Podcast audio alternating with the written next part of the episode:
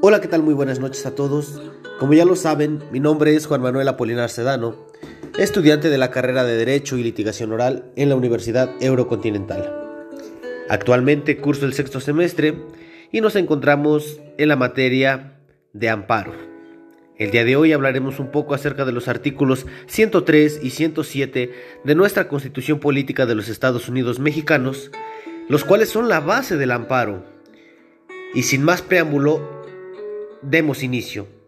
En primer lugar, el artículo 103 nos hace mención al amparo por violación de derechos humanos, los cuales lo resolverán los tribunales de la Federación, derivado de las controversias que se susciten por normas generales, actos u omisiones que violen los derechos humanos reconocidos en nuestra Constitución Federal y tratados internacionales de los cuales el Estado mexicano sea parte, así como el amparo por invasión a las esferas de competencias. ¿Qué quiere decir esto? Que sancionan a las normas generales o actos de autoridad federal que restrinjan la soberanía y esfera de competencias de las entidades federativas y del Distrito Federal. Por otro lado, el precepto 107 de la Constitución Política de los Estados Unidos Mexicanos nos menciona las bases del juicio de amparo, que nos narra acerca de las controversias a que se refiere el artículo 103, que se sujetarán al procedimiento de la ley reglamentaria, a excepción de aquellas controversias en materia electoral.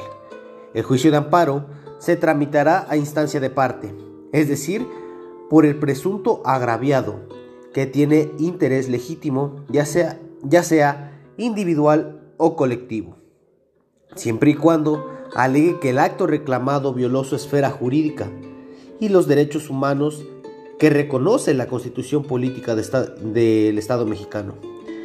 Cuando se trate de actos o resoluciones de los tribunales administrativos o del trabajo, el quejoso deberá aducir ser titular de un derecho subjetivo que lo afecte de manera personal y directa.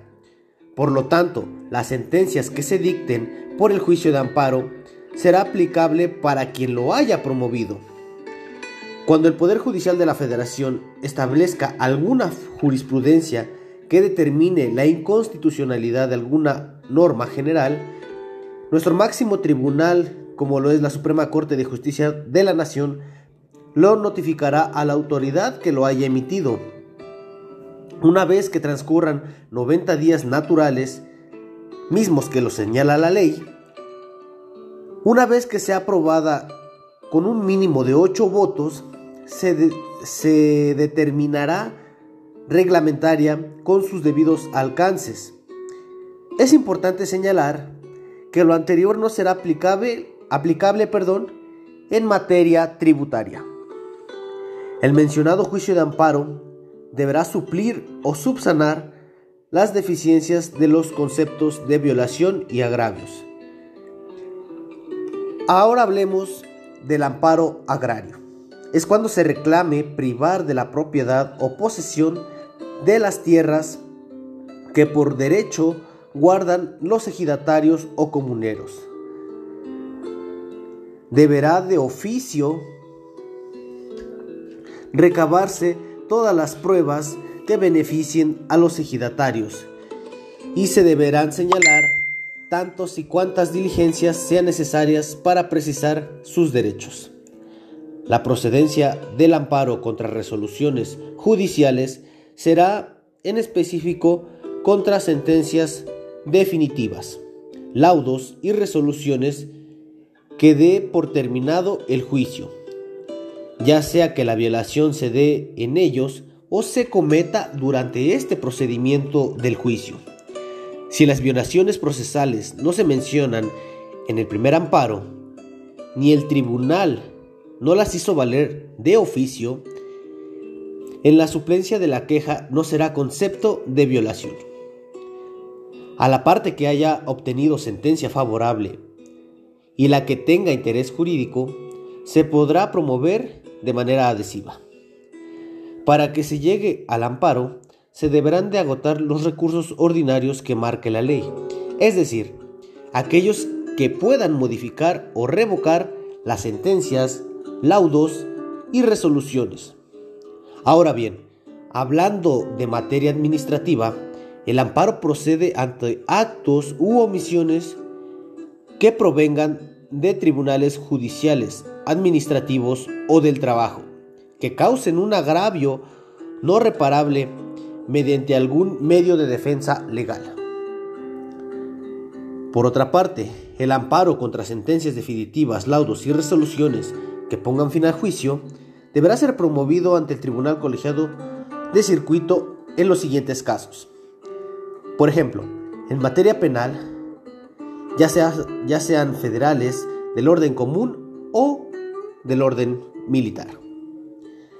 En materia administrativa contra sentencias y resoluciones no reparables, por su parte, en materia civil, ya sea del orden federal o mercantil. Y por último, en la vía laboral, las dictadas por los tribunales locales o federales.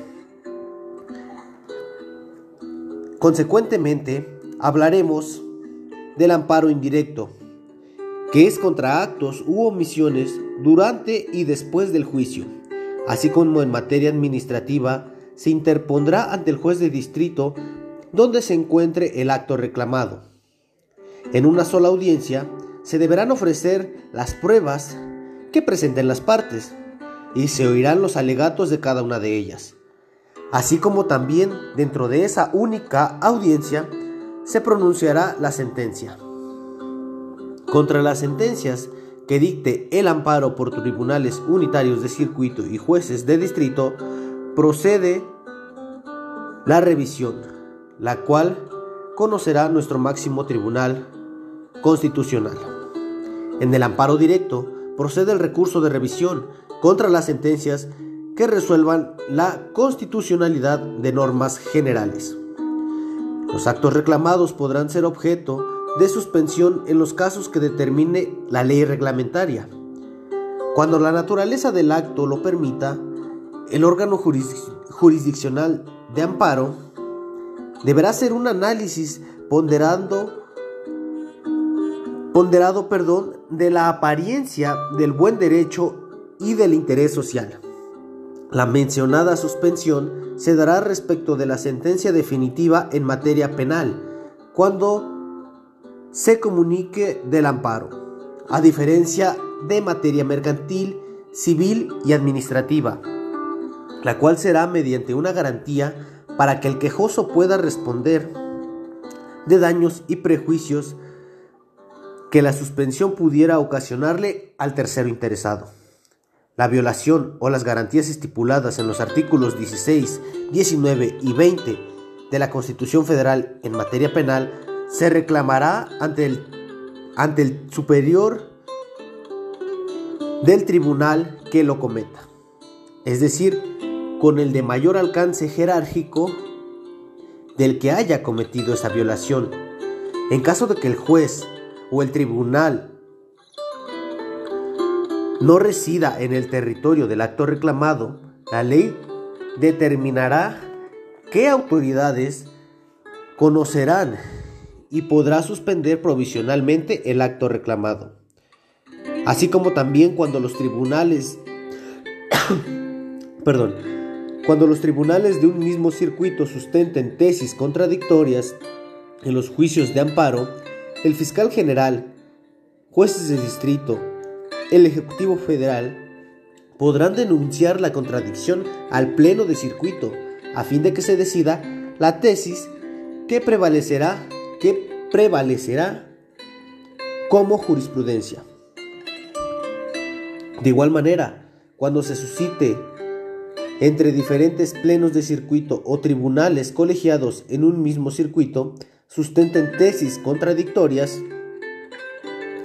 los, lo podrán denunciar esta contradicción ante la Suprema Corte de Justicia de la Nación para que el Pleno o la Sala que corresponda decida la tesis que deberá de prevalecer. Por su parte, el fiscal general y el Ministerio Público de la Federación serán parte en todos y cada uno de los juicios de amparo en los que el acto reclamado proceda del orden penal. Por último, si la autoridad incumple la sentencia que concedió el amparo, si éste es justificado, la Suprema Corte de Justicia de la Nación concederá un plazo razonable para su cumplimiento. Empero, si a pesar de ello no se respetara el titular de la autoridad que fue omiso, deberá ser separado inmediatamente de su cargo. Bueno compañeros, hasta aquí mi intervención, en cuanto a los preceptos de la Constitución Federal en materia de amparo. He de, mencionar que esta, este tema del amparo es mucho, muy importante para nosotros como abogados, ya que lo ocuparemos en gran medida en nuestro ejercicio profesional, ya que siempre y en todo momento hay actos y omisiones por parte de autoridades, así como resoluciones injustas que merman considerablemente los derechos humanos de todos los ciudadanos. Es por eso que debemos conocer y debemos de tener alta calidad y raciocinio para poder así hacer valer adecuadamente este amparo, este juicio de amparo. Y no solo lo promovamos para dilatar procedimientos. Si vamos a promover un juicio de amparo, que sea bien sustentado, bien redactado y siendo precisamente claros en todos los actos u omisiones o reglas que consideremos que violan las garantías y derechos de nuestros representados. Sin más por el momento, me despido quedando a sus órdenes para oír y recibir comentarios y recomendaciones. De mi parte es cuanto. Que tengan una buena noche y una bonita semana. Hasta luego.